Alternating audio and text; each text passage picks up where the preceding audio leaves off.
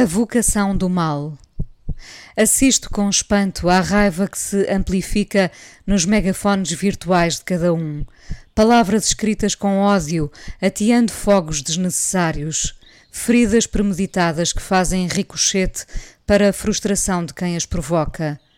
Falamos agora com frequência da falta de humanidade e eu temo que essa seja também uma pandemia a descaracterização dos homens e das mulheres que habitam este lugar que ainda é magnífico. Que privilégio termos vindo cá ver tantas coisas sublimes. Algumas, felizmente, continuam a ser inexplicáveis. Somos a primeira espécie a ter consciência da possível extinção.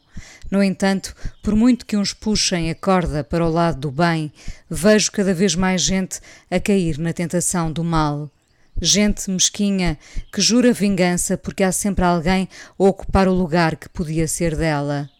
Uns gritam contra os imigrantes, outros simplesmente contra aqueles mais à mão que culpam da sua falta de visibilidade. Há sempre alguém que está a mais e nunca é aquele que aponta o dedo aos outros. Estas pessoas, raramente conquistando o que pretendem, acabam, no entanto, por conseguir magoar o outro não percebendo que nesse disparo só encontrarão o eco acentuado do seu vazio. Há dias, uns amigos com um espaço aberto ao público falavam-me da maldade cirúrgica de quem deixa comentários desfavoráveis sobre algo que não terá corrido bem. O quê? perguntei. Uma nódoa de vinho na mesa, uma garrafa que veio trocada.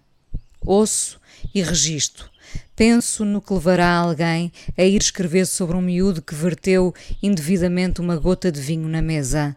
Alguém que no corrupio de uma noite se engana num rótulo. Claramente, já não somos do tempo em que se enviava uma mensagem dentro de uma garrafa, acreditando que do outro lado do oceano alguém a receberia um dia. Não há tempo para isso. Não há fé nos outros. Os meus amigos, com um trabalho irrepreensível, tinham-se focado num comentário maldoso que os tinha quase feito baixar os braços. Fomos à cozinha contrariar o desânimo.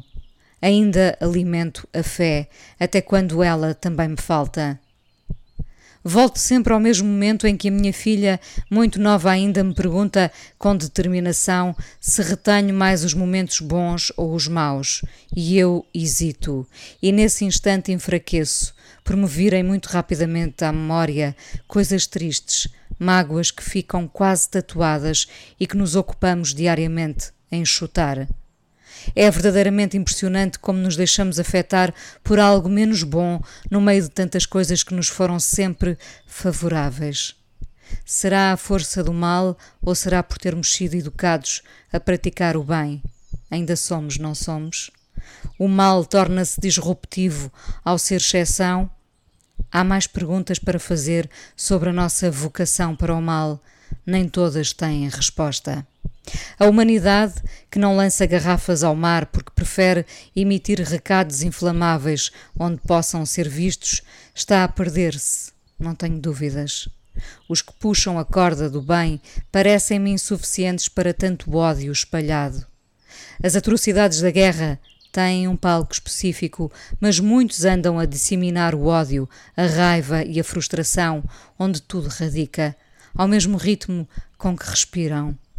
Se eu tenho medo desse mal, diria que não sou imune à disrupção, mas vou continuar do lado dos que arregaçam as mangas para puxar a corda. Caio para o lado da fé. As manhãs nascem novas todos os dias. O sol engana a guerra e talvez possa diluir os nossos combates internos.